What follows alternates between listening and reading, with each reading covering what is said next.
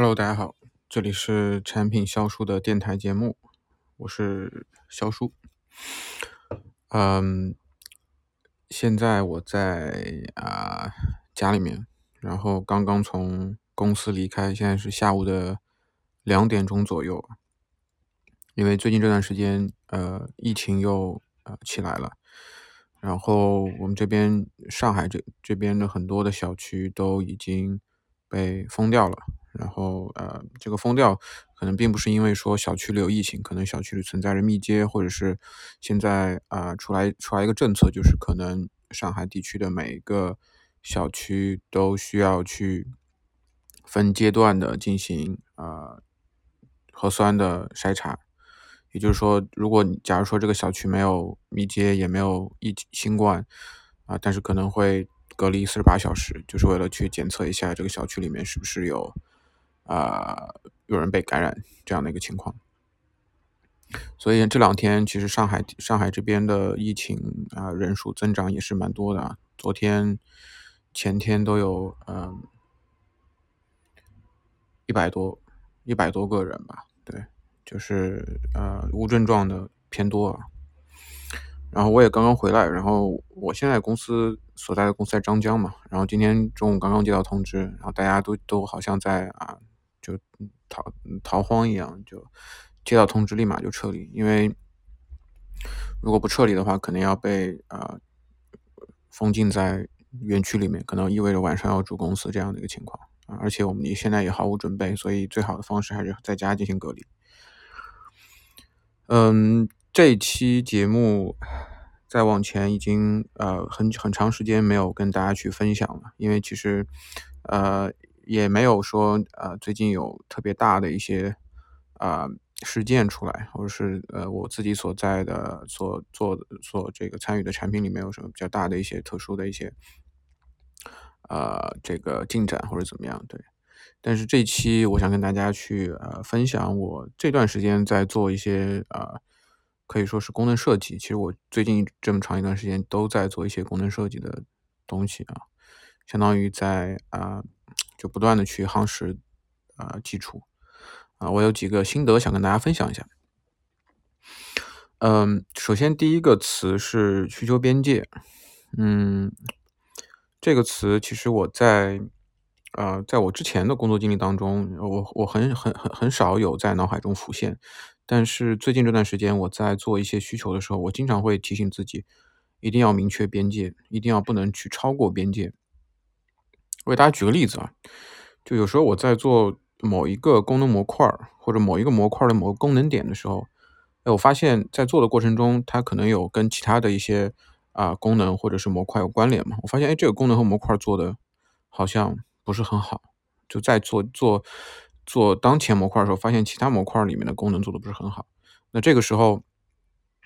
可能就想着，哎，这个地方我要怎么想办法去呃优化一下。我怎么样去做？那其实，在这个过程中，自己就会去被分散出很多的精力去想，并不是基于这一阶段的目标的一个事情。因为你这一阶段目标就是为了设计你当下的这个模块的这个功能，而不是去优化其他的点。对，这个是我经常会有的一个惯性的一个思维啊。但我不知道大家其他你们在做设计的时候会有没有这种感觉？这是首先，这是第一个。呃，第二个，我在做某一个需求的时候。我会去过多的去考虑一些啊，比如说我后续呃这块的一些功能，哎，我现在做的这个这个场景呃，我现在做的这个设计是不是能够兼容？我会过度去考虑后面的这些呃，就是未来规划要要做的一些东西，那从而久而久之导致很多因素夹杂进来之后，其实可以理解为这些这些理解为信息吧，这些需这些其实无无无从需要考虑的这些信息进来过来之后，其实对你当下的这个设计是有影响的。也就相当于你没有在你现在所做的目标的边界范围内去考虑你现在的这个功能该怎么设计啊，所以会出现这个问题。包括其实我在嗯在评审的时候，我经常也会呃去呃把自己，比如说我这个功能我是怎么样考虑的，我把后续的一些呃即将做的这些功能都会夹杂的考虑进来啊，然后呃其实很多次都会被呃我的领导。就呃产品总监，包括啊技术总监，他们都会提出来这样的一个点，就在于说，呃这个东西是我们后续考虑的，不在这个需求的边界范围之内。所以，嗯，我我我也是经常被别人会提呃会会提起这样的一个呃问题所在，所以我在呃最近这段时间，我其实一直在提醒自己，就是我该做什么的某某个功能的时候，呃，我会去适当的考虑这个功能去，哎，是不是有兼容或者怎么，但或或是不是会跟之后的一些需要做的一些功能是不是有有关联，是不是需要考虑？我只是简单的去想一想，而不会去细致到就是说里面的。这个整个的一个交互什么样子，整个的逻辑什么样子啊，不会去这样去细化。当然，我觉得考虑是要考虑的，但是不用去考虑太多啊，甚至我觉得可以完全不考虑。就我现在可能就完全不考虑，因为你你你你做完这个之后，船到桥头自然直嘛。你做完这个功能之后，如果你这个功能做的足够的合理的话，大概率它是不会影响后续的功能设计的。嗯，当然我们在做规划的时候肯定是要考虑的，但是就是也回到刚刚那个点，就是说不要再太过细致的去考虑交互层面的东一些一些东西。对，那这是我 第一个收获吧，就是我想跟大家分享，就就关于边界的问题啊。我们在做需求的时候，嗯，我现在呃呃就是会反复提醒自己的一个一个点，一定要注意你这次需求所做的需求或者是功能设计的一个边界在哪里，不该考虑的事情千万不要考虑。呃，所以这个这个事情又让我想起了，我以前是觉得，呃，信息算是一种，呃，算是一种资源吧，就是你你可以去，呃，通过这些信息去做很多的这种呃决策，但是有过过多的一些庞杂的信息加入进来的时候，其实它会影响你的决策。对，所以我这这这从产品设计角度去联想到我们生活生活中，或者是我们在做一些事情的时候的一些感悟吧。对，那这是第一个想跟大家分享的，就是关于呃需求边界边界的这个这个这个点。第二个，我觉得我甚至是我这段时间一直呃会去想到的一个名词，就是叫呃耦合度，叫解耦。嗯嗯，在。说的嗯比较完整一点，就是叫呃有个有个词啊，我不知道听就听听过没有，叫嗯高内聚低耦合。其实这个是我在有一次设计当中，是我是我在我我跟大家去讲一下这件事情的背景啊，就是我们这个产品里面有三个不同的呃就是页面，然后这个页面里面都会包含着某一项功能，呃这个功能。就是我们现在做的这个，就是录屏的功能。嗯，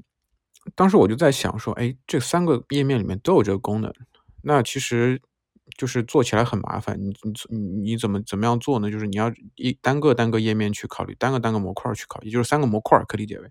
单个模块去考虑的话，那这个东西相当于你要去考虑三次，而且是不是如果你做实现起来，是不是技术也要去实现三次？所以我当时想的时候，就就想，哎，是不是那我们之前这个思路就是错了？这三个模块其实并不，并不，呃，这三个模块其实可以聚合到一个模块里面，等等等等这样的思思，呃，这样的一个想法，就觉得好像之前的设计是有问题的，然后现在对现现在造成了很大的麻烦，因为你一个功能要涉及到三个模块都要去设计。对，后来，呃，我想出了一个方案，就是说，就录屏它有一个功能入口，也就是功能这个按钮。那所以把所有的呃录屏的功能点，包括状态，包括里面涉及的功能都聚合在一个按钮之内。这样的话，其实相当于就是做了一个前端的组件。我这个组件可以任意的搬到啊三个模块里面，就相当于我只要实现一次，那么我其他地方我都能够按，就是最起码能沿用前端的这个交互去去做这件事情。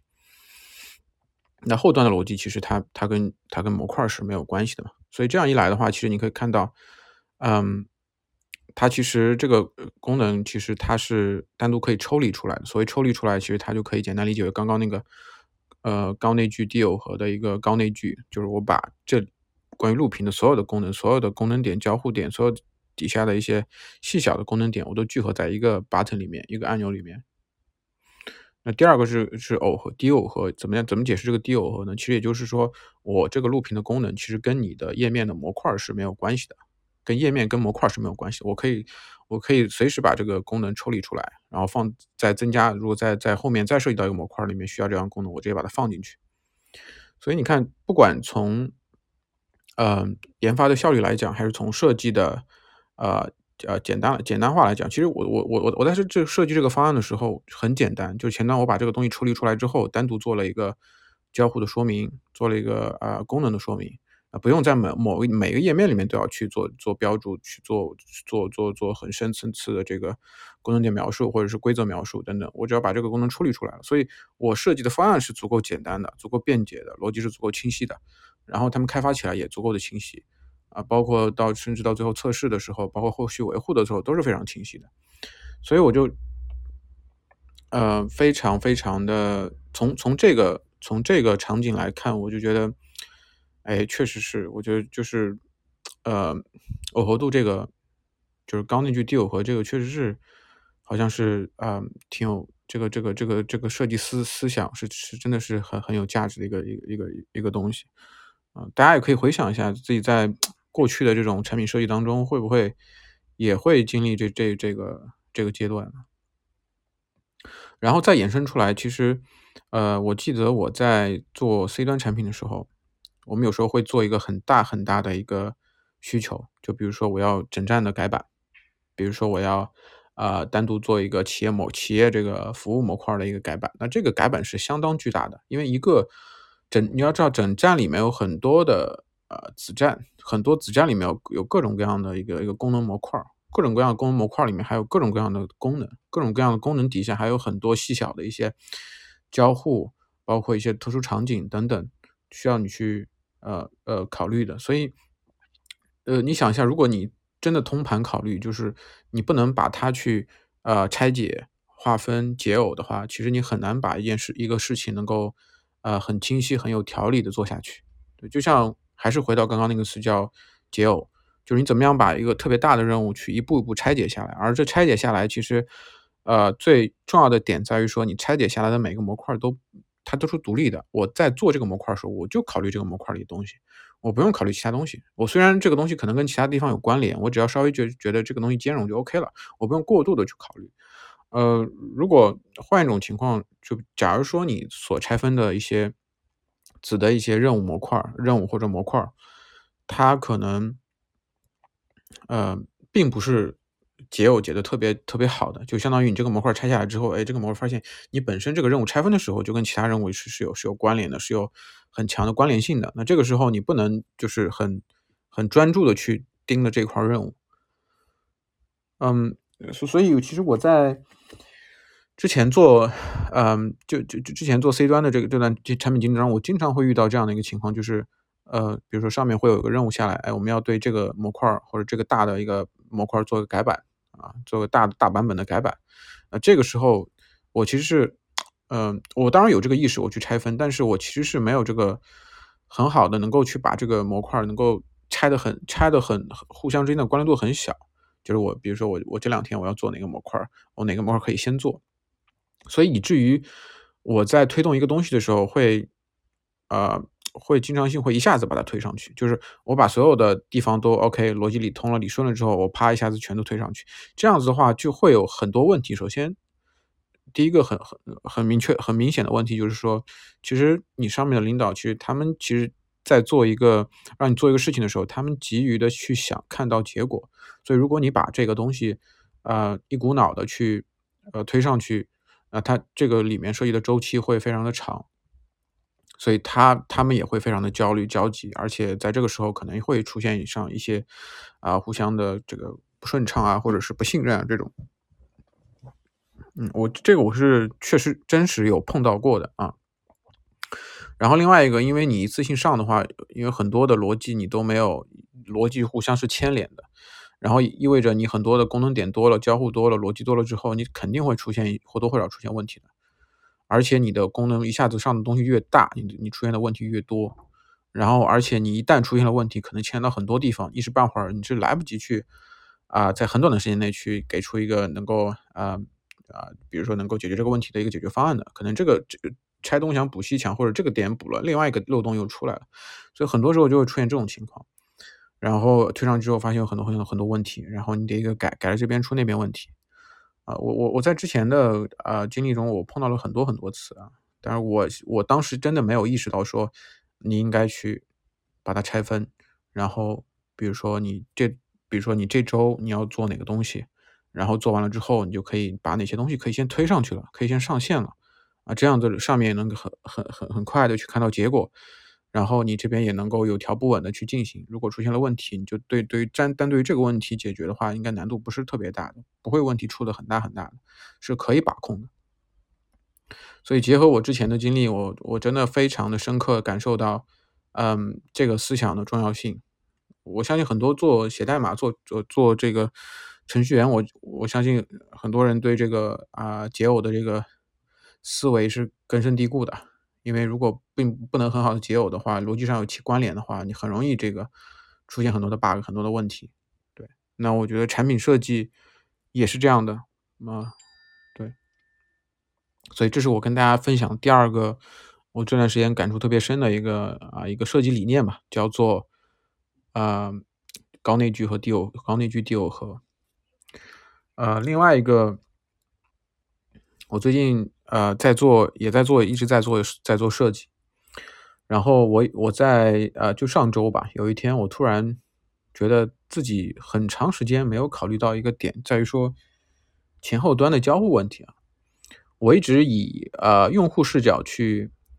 去做设计，哎哎，比如说用户在这个地方我要设计个按钮，点了之后跳转到哪个页面，然后这个按钮点了之后，哎，点成功了怎么样？点失败了怎么样？其实我都会只是在单一的从用户视角去考虑考虑问题。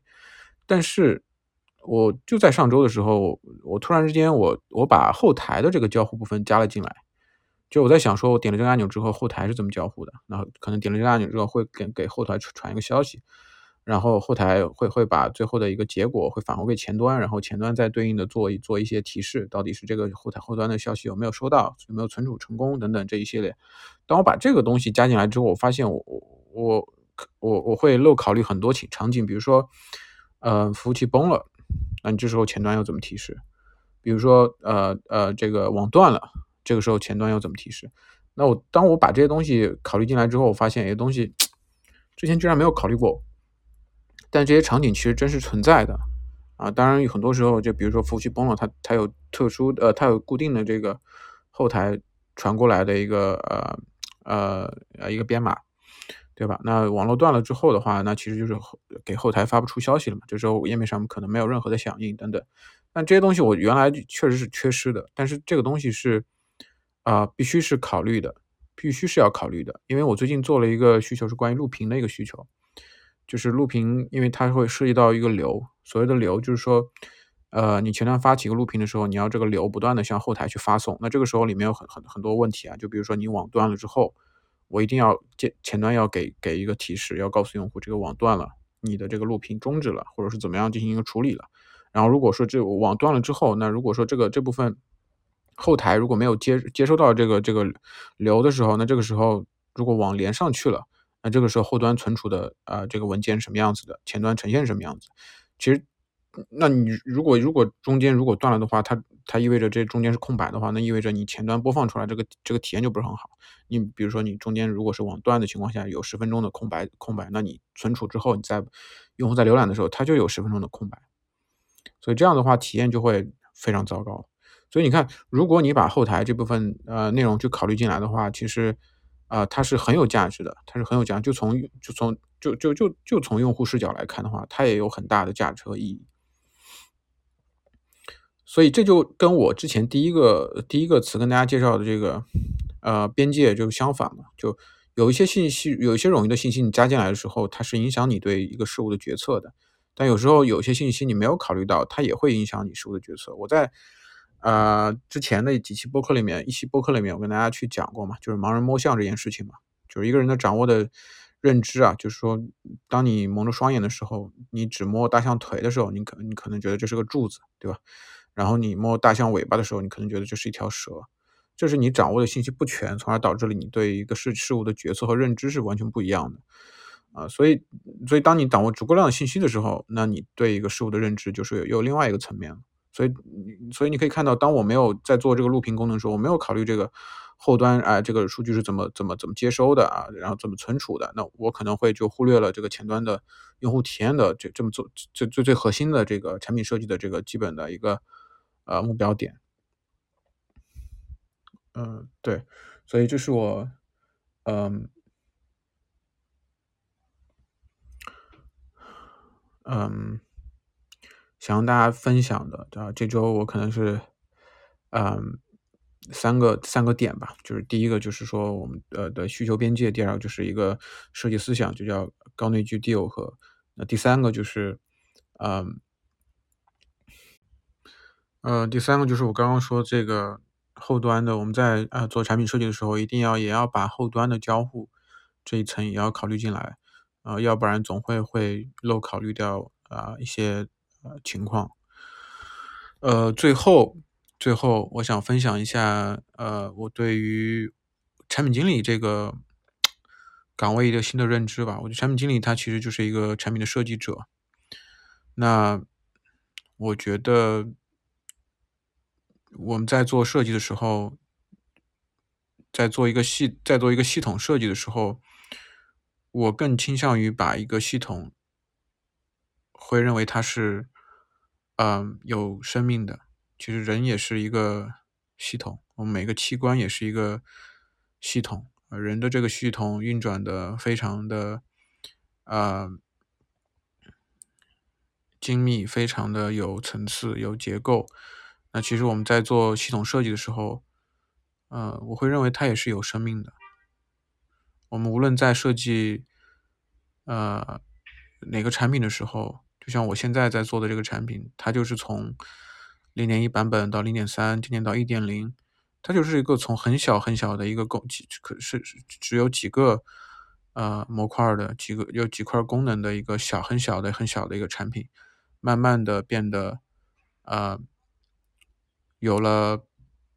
其他的一些功能。然后呃，甚至原来的功能慢慢的做了很多的优化，变得越来越好用了。然后它的整个的功能变得越来越完整了。然后逐渐长大到它能够去一定的解决某一某一类人，或者是某一呃某一类组织他们所呃面临的一些问题，它成为了一个有用的系统。然后随着时间的推移，这个系统慢慢变得越来越冗余，越来越复杂。然后它的内部的系统内部的伤变得越来越大。可能你只是改了系统的某一个点，但会牵扯到很多很多的地方，越来越难以维护，越来越难以修复。然后可能对于 C 端的产品来讲的话，它可能逐渐的变得非常的商业化。里面穿插了很多的广告，穿插了很多的带货等等，渐渐的，呃，用户慢慢就会走掉了。他们更希望于看到一个，呃，更加早期的，里面充满着他们所自己想要的，能够啊，切切实实的为自己解决问题的一个产品。这个时候。这个产品可能慢慢变得，嗯，越来越庞杂，慢慢的没有用户用了，那这个产品可能就慢慢死掉了。所以，所以从这个层面来去想，就是我们在就是粗粗说的更，嗯。更呃更大一点，可能就是说，我们可能只是设设计的就确确实实是一个呃有生命的东西。这个这个生命其实跟人的整个的啊生命，整个的生命的一个过程是非常非常相似的。所以当我意识到这一点的时候，我其实对于设计产品会。觉得这是一件好像比较特别的事情，也会让我更加的喜欢我现在的啊这份工作。对，好，那这期呃节目啊就到这里了。然后，如果大家去想要去进一步的嗯加群去交流的话，啊，我在之前的有一期节目当中，我会我把自己的微信号啊呃就已经发布出来了。然后大家如果有兴趣的话可以嗯加入进来，然后加入到我们的这个产品群里面，我们可以互相交流啊。现在已经有这个群里面也已经有五十多个小伙伴在里面了。对，那我希望也有也有机会能跟大家去面对面交流。OK，那这期的节目就到这里了，我们下期再见，大家拜拜。